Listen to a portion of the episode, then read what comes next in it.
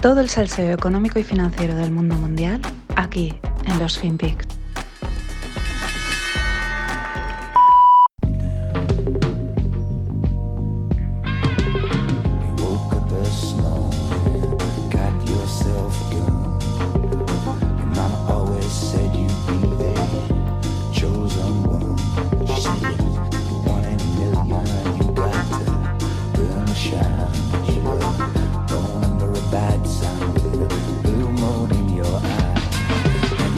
Hola no financieros, aquí arranco con esta es la música de la intro de la gran serie Los Soprano con Tony Soprano, espectacular.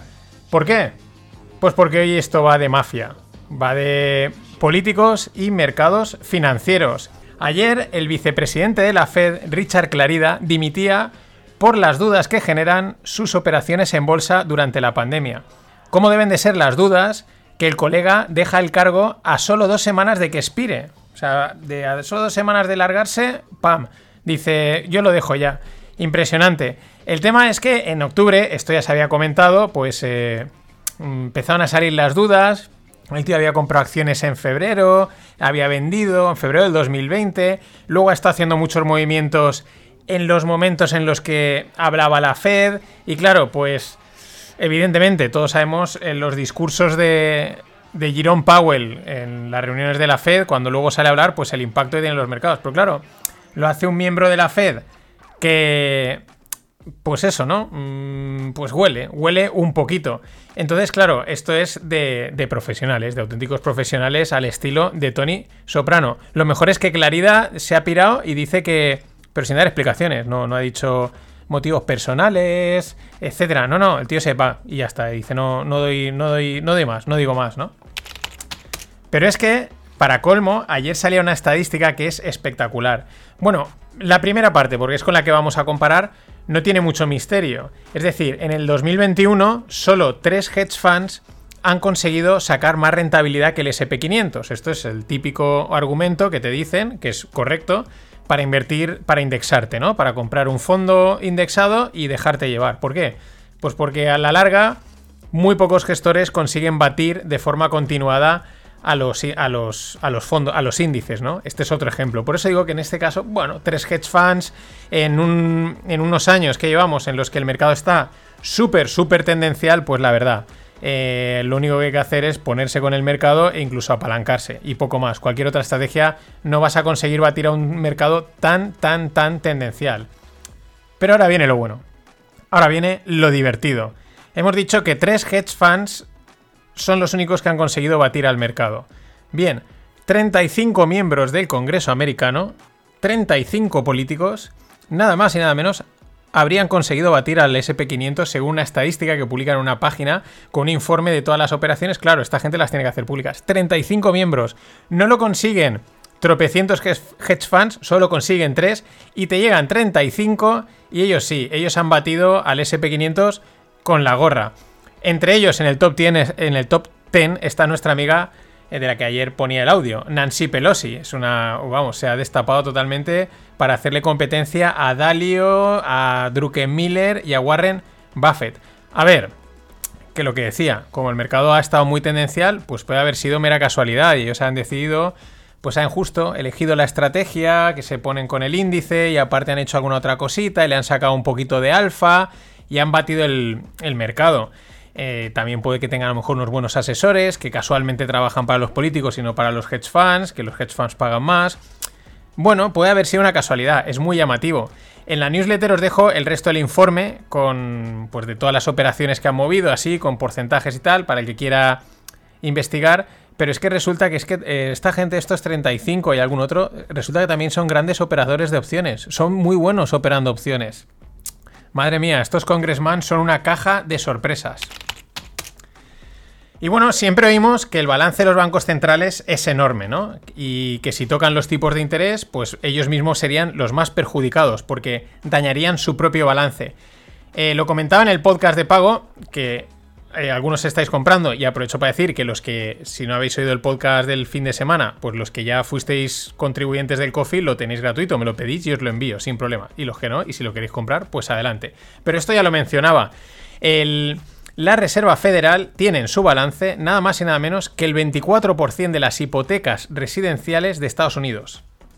El 24%. Estos son 2,6 trillones de hipotecas en el balance. Claro, una subida de tipos lo que hace es que esa deuda valga menos. Y por lo tanto tu balance pierde valor. O sea, una aliada gordita. Sí, sí, un 24% de las hipotecas de Estados Unidos. Como para que les pinche, eh, no la burbuja, sino para que les pinche el mercado inmobiliario. Encima con unos tipos artificialmente bajos están los bancos centrales y estamos, porque al final este el barco es el mismo para todos, aunque nos guste o no nos guste, contra la espada y la pared. Esto es como se dice a veces de Guatemala a Guatepeor. Y es que el problema es la inflación. Eh, y que las medidas excepcionales estas de liquidez pues han pasado de ser excepcionales a ser el día a día. Eh, ahora mismo estamos en plena reducción de estímulos y en vistas de subir tipos. Y aquí es donde aparecen la pareja de cómicos, nuestros grandes amigos de Goldman Sachs y JP Morgan, que en este tipo de situaciones mm, les encanta entrar a, lanzar sus predicciones. Ya he dicho que ellos juegan con. A veces lo que dicen es verdad, otras veces lo que quieren es colocarte el papel, no lo sabes. Pero el tema es que, que es lo que más o menos se está, se está viendo en el mercado, las tensiones que hay, es que prevén más subidas de las que se preveían. Concretamente, Goldman espera cuatro subidas de tipos en este 2022. Y Diamond, nuestro amigo Jamie Diamond de JP Morgan, dice que le sorprendería que solo hubiesen cuatro subidas en el 2022. Eh, antes de Navidad, pues se hablaba de unas dos subidas y suaves, y ahora ya se esperan cuatro o más, y que no sea la subida, eh, pues fuerte, ¿no? Mm, un golpe mm, así, ¿no? En vez de subir 0,25, pues te suban 0,75, algo así, ¿no? Eh, lo dicho, lo que pasa es que están contra la espada de la pared. Es como hacerte un agujero en tu propio barco, es dañar tu propio balance. Entonces, eh, la cosa está complicada. Yo creo que hay que apostar siempre a los dos extremos. Es decir, o al final, por la razón que sea, por lo que pueda ocurrir que no tenemos ni idea, al final, mira, qué casualidad, siguen sin subir los tipos porque pasa algo, o el susto es gordo. En el medio igual, yo creo que igual no nos quedamos. La cuestión es que quedan dos semanas para renovación de cargos en la Fed, que más o menos están ya todos pactados, Powell sigue y tal. Claro, no la vas a liar ahora. Te esperas porque la lías ahora y la gente te va a pedir la cabeza. Y si tienes que hacer algunos movimientos, pues una vez ya tengas otra vez los cuatro años asegurados, pues la lías, que tienes cuatro años por delante, pues para limpiar tu imagen, para sacar excusas, para hacer otra política monetaria o lo que sea. Pero ya digo, es que el problema es gordo porque es hacerte un agujero en tu propio barco, no es algo que pinchas y es fastidio al resto, a nosotros, no, no. Eh, estamos todos en el mismo sitio. Y claro, con este panorama, un ejemplo, el bono a dos años americano, el rendimiento del bono ha pasado de un 0,2% en octubre, este es un 0,2 anual que paga el bono a dos años, en octubre, a un 0,92 que marcaba ayer. Es una subida muy fuerte, es casi un por 5 en apenas, nada, tres o cuatro meses. Es un movimiento significativo. Hay que tener en cuenta que los bonos no mienten tanto como las acciones. No es que tampoco, porque están los tipos están manipulados, pero en el, yo siempre digo que en los bonos es donde empiezan a repartirse los caramelos. Y en relación con esta, con la pareja cómica Goldman JPM, pues este tweet que no tenemos que olvidar respecto a sus mensajes, ¿no? Hay quien dice, uno dice, cuando leas algún algún statement, ¿no? Alguna afirmación de Goldman Sachs o de JP Morgan o de algún estratega, analista, etcétera, cuando ellos dicen hoy, hay que pensar en ayer, ¿no? Cuando estos están diciendo, no, creemos que hoy vamos a comprar esto, vale, estos ya lo han comprado probablemente, ¿no? Y claro, a este lado del Atlántico tenemos a Europa, que jugamos a perder, eso ya lo sabemos, como dice mi amigo Greg.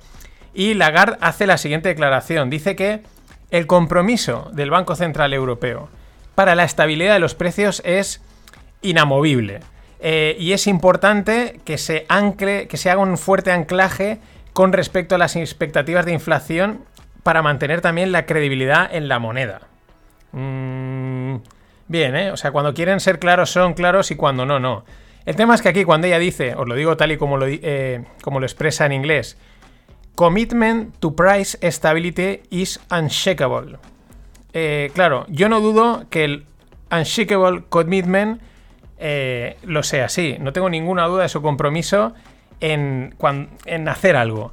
Ahora, lo que tengo bastantes dudas, por no decir certezas, es que eh, si dice price stability, pues lo que tendremos es price instability, es decir, precios inestables. Nos sale a pagar quizás ese también sea otro componente más a incluir en la inflación. Y es que es muy difícil tener price stability si no tienes energy stability. Y en esa estamos.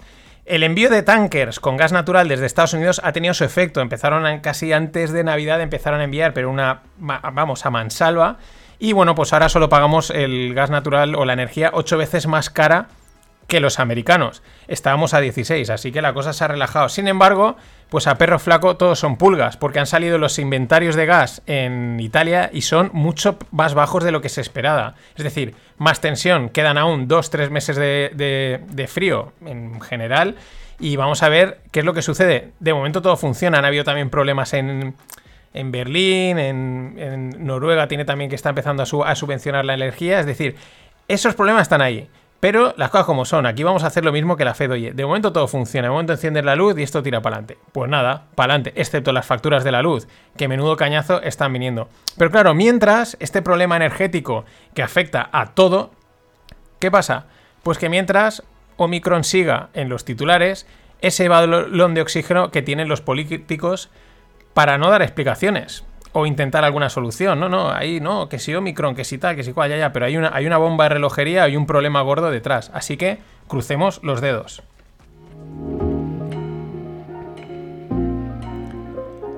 Y nada, darle las gracias a Pedro Hornet y a mi amigo Luis Valero y a su padre, que sé que también me oye, por invitarme a Caña, mm, Gilda y lo que surja.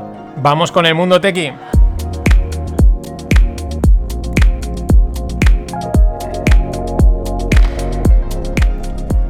Y hoy en la parte tecnológica, pues mola mucho la historia que traigo, me ha molado bastante al final, he hilado todos los temas y es que confluyen, confluyen mercados financieros, cripto y startups.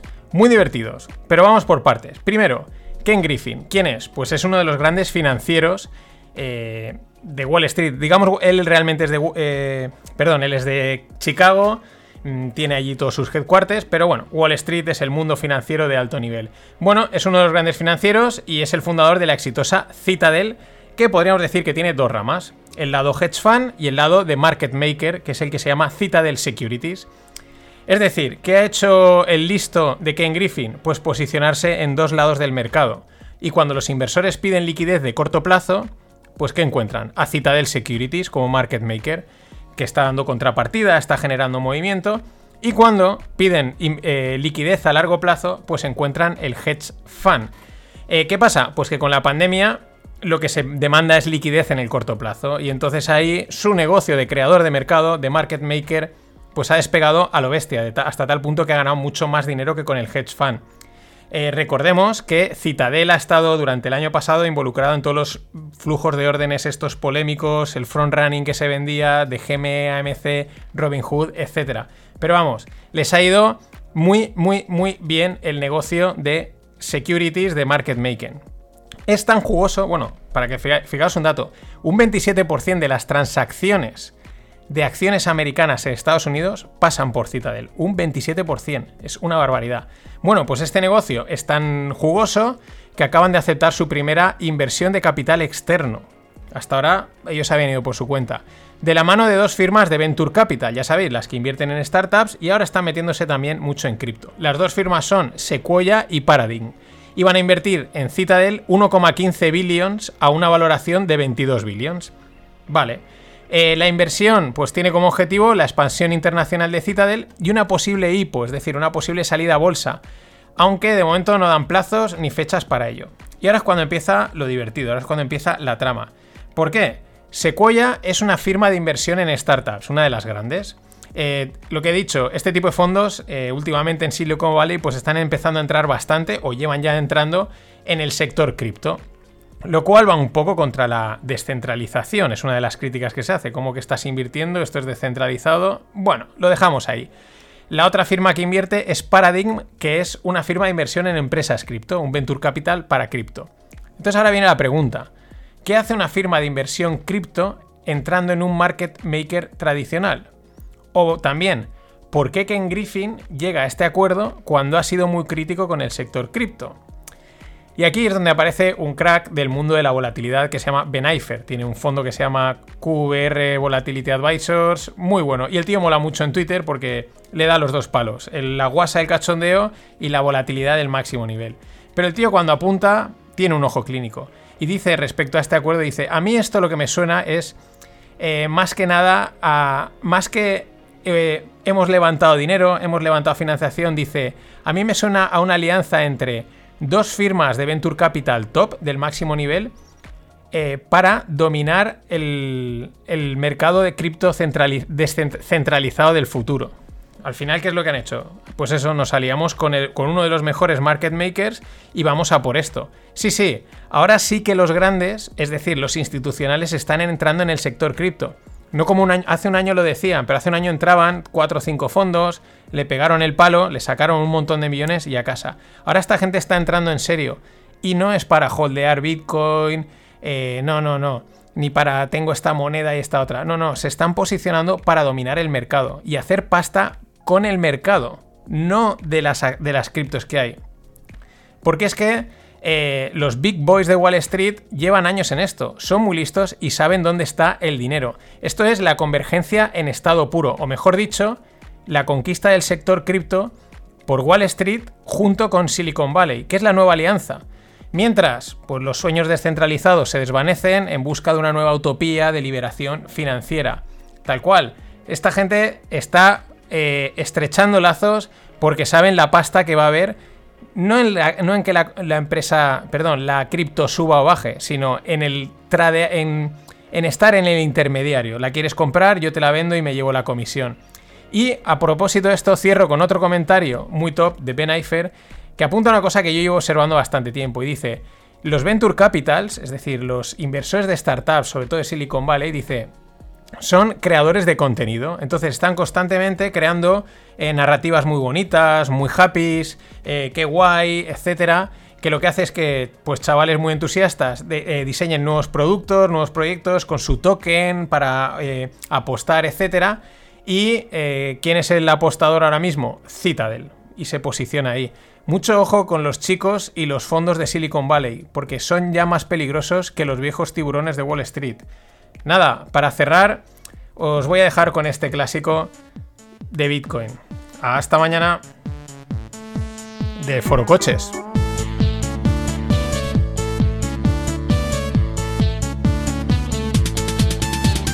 En Foro Coches un día, en un hilo que había, empecé a leer. Si quieres hacerte rico, compra un Bitcoincito y un poco de fer. Contar hasta tres, mi número de cuenta ya está puesto en Coinbase.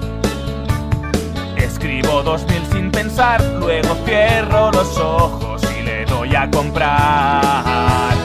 He invertido en Bitcoin, le metí 2000 euros y ya tengo un millón. He invertido en Bitcoin, antes era muy pobre, ahora soy ricachón.